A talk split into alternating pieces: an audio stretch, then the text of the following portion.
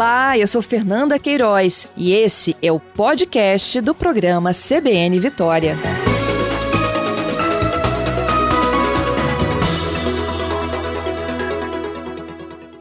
Tom Jobim já cantava lá em 1967 que fundamental é mesmo o amor e que é impossível ser feliz sozinho.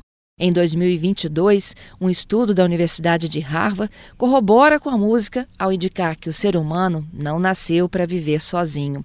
O estudo revelou que quando as pessoas estão mais conectadas umas com as outras, isso não apenas as deixa mais felizes, mas as mantém também mais saudáveis e, em média, vivem muito mais. Quem nos ajuda a entender os motivos da felicidade e da longevidade é Gustavo Arnes. Ele é professor da pós-graduação em Psicologia Positiva da PUC, do Rio Grande do Sul e do Paraná. É professor convidado da Unicamp e é idealizador também do Congresso Internacional de Felicidade. Gustavo, bom dia. Salve, Fernanda, bom dia. Bom dia a todos os ouvintes aí da CBN Vitória. Gustavo, me conta um pouquinho mais desses estudos que apontam que não devemos viver sozinhos? Maravilha, são estudos realmente muito interessantes que têm surgido nesse campo da ciência da felicidade e do bem-estar, que estuda todas as camadas do bem-estar humano, o bem-estar físico, emocional, intelectual, mental e o relacional também, o bem-estar dos nossos relacionamentos, que segundo os pesquisadores é um dos elementos mais importantes realmente para a nossa felicidade. Agora, a gente precisa fazer aqui uma divisão importante. Né? É, realmente, inclusive, hoje a neurociência mostra que nós nascemos equipados neurologicamente para nos relacionarmos, para sermos capazes de empatia. E a biologia também mostra né, que, nesse aspecto de sobrevivência das espécies, nós sobrevivemos melhor quando em grupo. Ou seja, as relações humanas realmente favorecem a vida, favorecem a nossa sobrevivência, favorecem a nossa felicidade, o nosso bem-estar e a nossa saúde. Até aí, fato. Né? É, apesar de grande fã do nosso poeta, é preciso fazer aqui uma pequena correção, porque ao mesmo tempo que as relações são um aspecto muito importante, isso não quer dizer que seja impossível sermos felizes sozinhos, que não é esse o caso realmente. A ciência está nos mostrando também que tem um ponto muito importante da nossa autorresponsabilidade. Ou seja, as escolhas que nós fazemos em prol dessa construção, nos mostrando que somos indivíduos completos, que não dependemos do outro para sermos felizes, mas que os relacionamentos são sim um aspecto importante no nosso bem-estar. Então tem uma linha tênue aqui, tem uma linha bastante fina, mas que a gente precisa olhar com bastante cuidado para que a gente não deposite a nossa esperança de felicidade no outro, que não é o caso. Até porque também tem uma diferença, não, professor, de solidão para sozinho? Perfeito. Esse também é um aspecto bastante estudado hoje nos conceitos de solidão e de solitude. A solidão, ela realmente mata. Tem estudos de um psicólogo italiano chamado John Caciopolo que mostra que é, a solidão mata mais do que problemas do coração. É, é, é, é, um cuidado tão importante que, que tem despertado atenção ao redor do mundo que o Reino Unido criou em 2017 um ministério para isso, chamado Ministério da Solidão. Preocupado com os índices de depressão, levando a suicídio, em especial na terceira idade. Uma iniciativa que deu tão certo que foi copiado pelo Japão em 2020, que também criou o seu Ministério da Solidão, entendendo que realmente a solidão é uma doença mesmo e, e, e mata, rouba a saúde, rouba a alegria, rouba o bem-estar.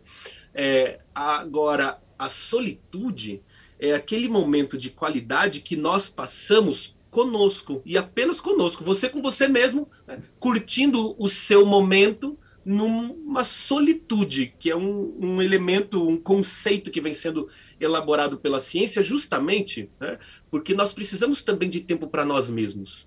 Se nós queremos nos relacionar bem com o outro, eu preciso me relacionar bem primeiro comigo mesmo, quer dizer, ser capaz de sustentar também é, é, é, é esse estado onde eu consigo ficar comigo, porque de outro lado, né, eu tô apenas então numa carência, onde eu sempre preciso de alguém ao meu lado, acreditando que é essa pessoa que vai me cuidar, essa pessoa que vai me trazer bem-estar, o que não favorece a construção de um bom relacionamento saudável. Primeiro bem comigo, para depois poder conseguir desenvolver um relacionamento saudável que vai então me auxiliar na questão do bem-estar com o outro. Excelente. E assim como a solidão também pode ser algo que é momentâneo, que é diferente de estar sozinho.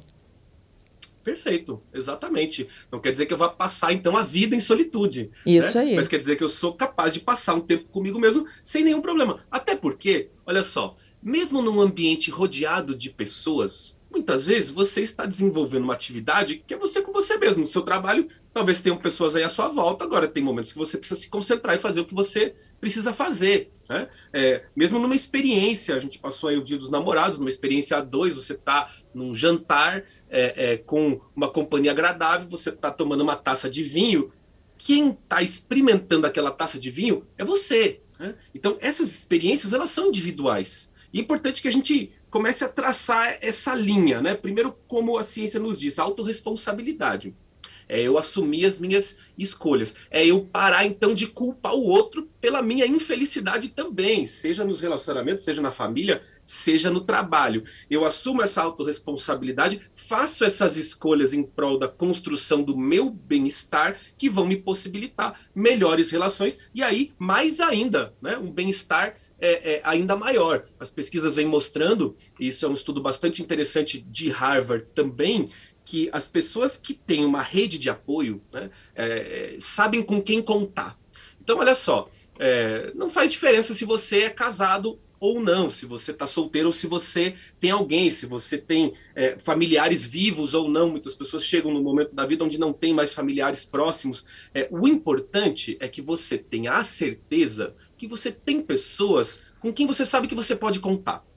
Uma rede de relacionamento onde você se sente livre para ser você mesmo, para ser espontâneo, onde você não precisa fingir ser uma pessoa que você não é, colocar uma máscara, fazer uma representação. Você pode ser quem você é e você é amado por isso. E você ama aquelas pessoas em retorno também. É uma rede como essa que vai favorecer, inclusive, a boa saúde física, que vai fazer ao longo do tempo com que o declínio mental aconteça mais numa idade mais tardia. Ou seja, os relacionamentos realmente nos ajudam a ter uma melhor saúde e até viver mais.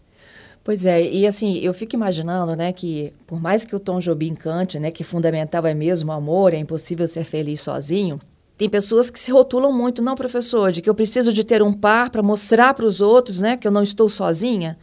Sendo que as, a, a, inúmeras vezes aí o senhor mencionou nessa nossa é, conversa inicial de que o estar sozinho é saber viver bem, né?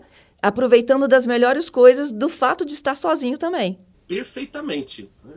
É, eu não preciso do outro, porque se eu preciso do outro, quer dizer que eu estou depositando nele algo que eu não encontrei dentro de mim ainda. Eu preciso encontrar essa possibilidade de bem-estar, essa possibilidade de nutrir amor né, dentro de mim mesmo, para que eu possa aí sim, numa relação com o outro, onde não existe uma dependência, porque é, é, essa dependência ela é fruta de carência. E aí acaba havendo uma confusão entre carência, amor, apego, que é preciso a gente dissociar. Né? Tem uma outra frase de um filme bastante bacana chamado Na Natureza Selvagem, em que o autor também completa né, uma viagem que ele está fazendo depois de muito tempo também assim, sozinho. Ele fala: felicidade só é real quando compartilhada. É claro que compartilhar a felicidade é ótimo, mas é preciso que a gente compreenda de novo que existe felicidade em eu estar comigo mesmo, justamente para que fique claro essa ideia de que a felicidade não depende de alguém, depende apenas de nós mesmos. E se você parar para refletir na sua vida, é claro que você viveu muitos momentos felizes com você mesmo. Em algumas culturas, é, as orientais, por exemplo, onde se tem uma associação de felicidade mais com a ideia de paz mental e de serenidade, nós temos aqueles monges que passam a vida meditando em cavernas isoladas e atingem graus de felicidade muito altos. Isso, inclusive, foi mensurado hoje pela neurociência. Então, é muito importante esses cuidados conosco, essa ideia de que as relações e as companhias são excelentes, impulsionam bem-estar, trazem muita satisfação, trazem sentido para a vida, inclusive, muitas vezes, mas para que essa relação não se torne uma dependência. Agora, feita nossa defesa, né, que a gente pode sim viver sozinho, mas viver bem, aquele que está em solidão, professor Gustavo, né, como é que o corpo reage a esse momento? Excelente. Né? Como eu mencionei anteriormente, esses estudos do italiano Cacciopolo, eles mostram que o estado de solidão é um estado perigoso. Né? Então, é, se você está se sentindo sozinho, busque um amigo, busque um familiar, busque uma pessoa com quem você tem a possibilidade de um contato, de uma conversa, expresse essa forma como você está se sentindo. Eu sei que precisa de um pouco de coragem, muitas vezes, para conseguir né, pegar o telefone, conseguir fazer uma ligação, encontrar com alguém. Agora, busque um apoio, busque fazer parte de algum grupo, né, algo que aconteça aí na sua comunidade, na sua vizinhança, uh, uh, no seu prédio, enfim. É, é, a, a, o contato humano, ele é muito importante. Se você estiver num estado mais severo ou você não tem a quem recorrer, realmente procure uma ajuda profissional. Isso é bastante importante. Procure um terapeuta, procure um psicólogo, procure um psiquiatra, procure um profissional da área da saúde é, com quem você possa conversar e se expressar, para que ele possa, inclusive, te auxiliar né, a construção de novos relacionamentos. Muitas pessoas, às vezes, estão é, de mudança, estão num lugar novo. A gente passou por uma pandemia que nos isolou bastante. Algumas pessoas estão até com dificuldade de voltar para o convívio social. É, jovens, inclusive, eu vejo assim, com uma dificuldade em sair e voltar para as aulas é, é, é, é, regulares na universidade, na escola. Então, esse é um momento complexo e complicado que nós estamos vivendo, que nós precisamos enfrentar com um pouco de coragem, que nós precisamos enfrentar com acolhimento. Então, você que está nos ouvindo também, talvez você tenha alguém com quem falar, alguém que você lembra, um familiar seu que talvez possa estar ainda em isolamento, muito preocupado, às vezes com as questões de saúde nesse momento de pandemia. Às vezes é bom fazer uma ligação, ver como é que tá, ver se precisa de alguma coisa. Lembre dos seus amigos, às vezes alguém mais distante. Então, é, é, olhe, olhe ao seu redor, né? Talvez no seu prédio, na sua vizinhança, na sua sala de aula, no seu trabalho esteja alguém que tem alguém que esteja precisando de algum apoio emocional, um suporte que esse relacionamento pode trazer, você pode fazer a sua parte, inclusive ajudando a salvar uma vida, porque realmente, como nós estamos é, elaborando aqui, a solidão é um aspecto bastante complicado. Às vezes é um momento passageiro, né? E você está se fixando num novo trabalho, num novo lugar,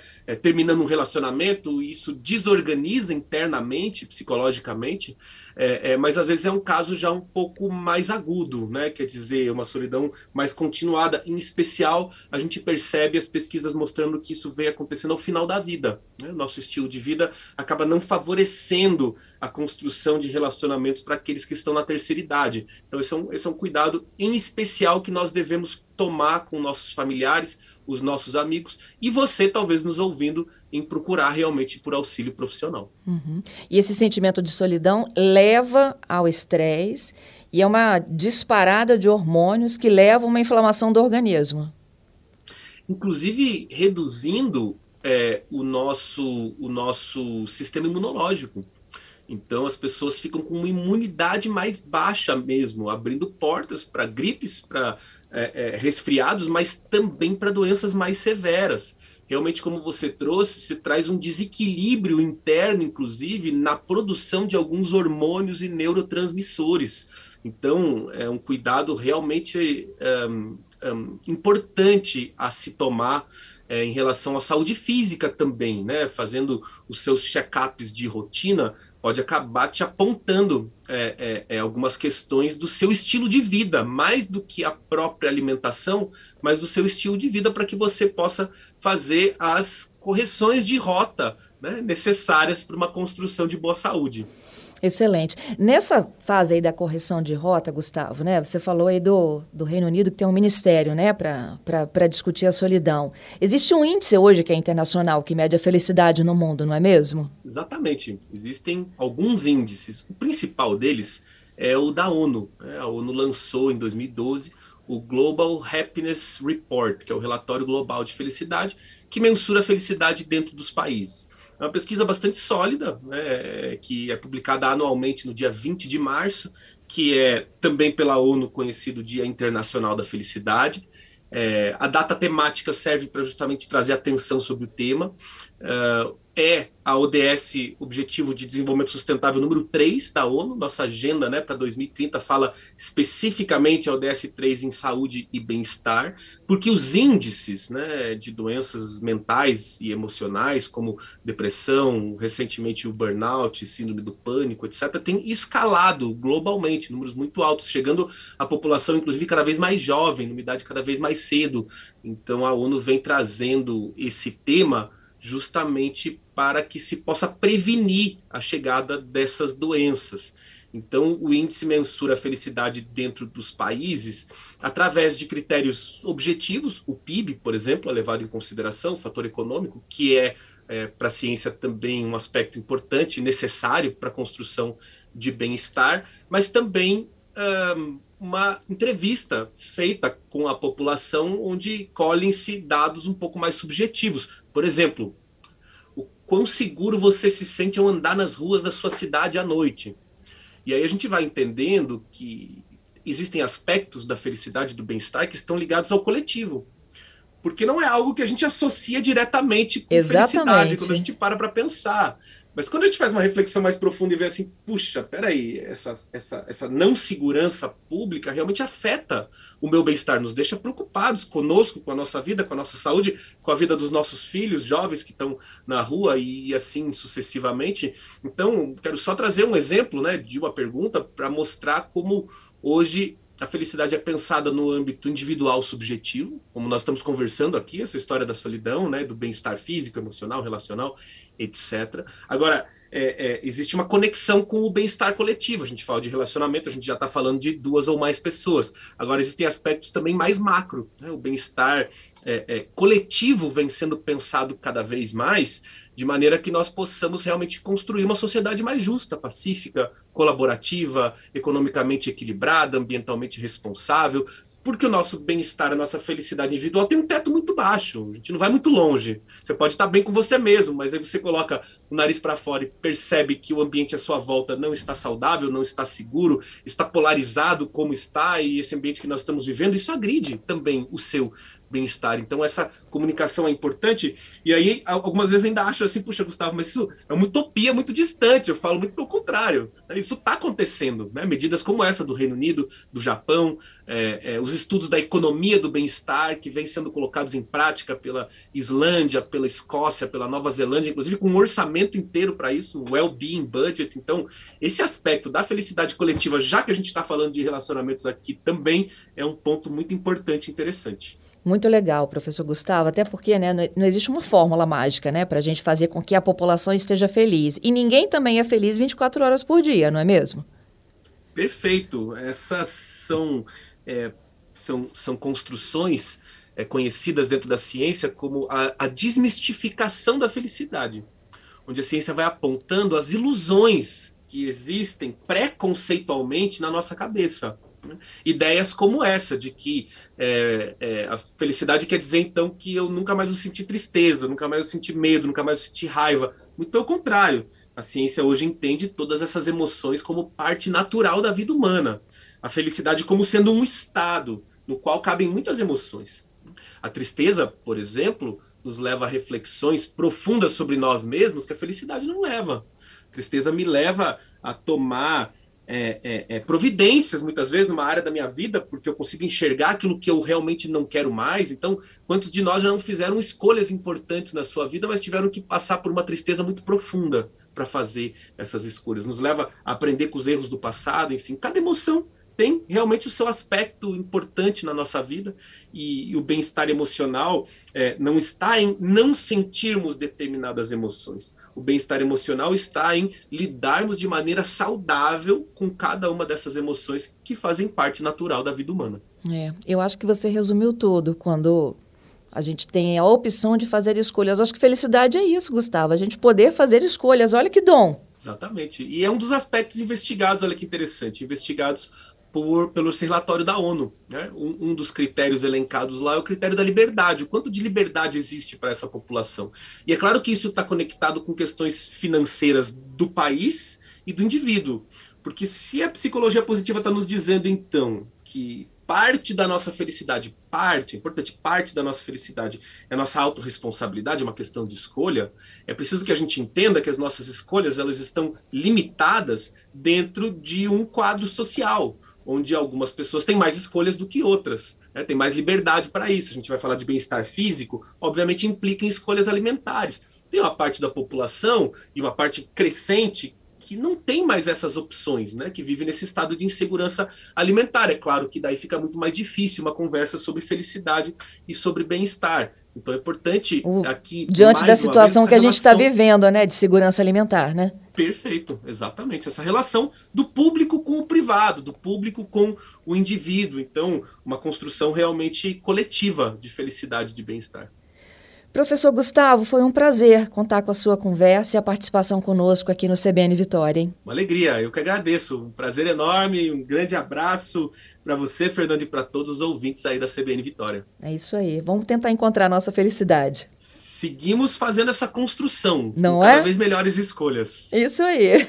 Tudo de bom. Obrigado. Um abraço. Um abraço. Eu conversei com o professor Gustavo Arnes professor da pós-graduação em Psicologia Positiva da Pontifícia Universidade Católica do Rio Grande do Sul e também do Paraná. É professor convidado da Universidade Estadual de Campinas e idealizador do Congresso Internacional de Felicidade.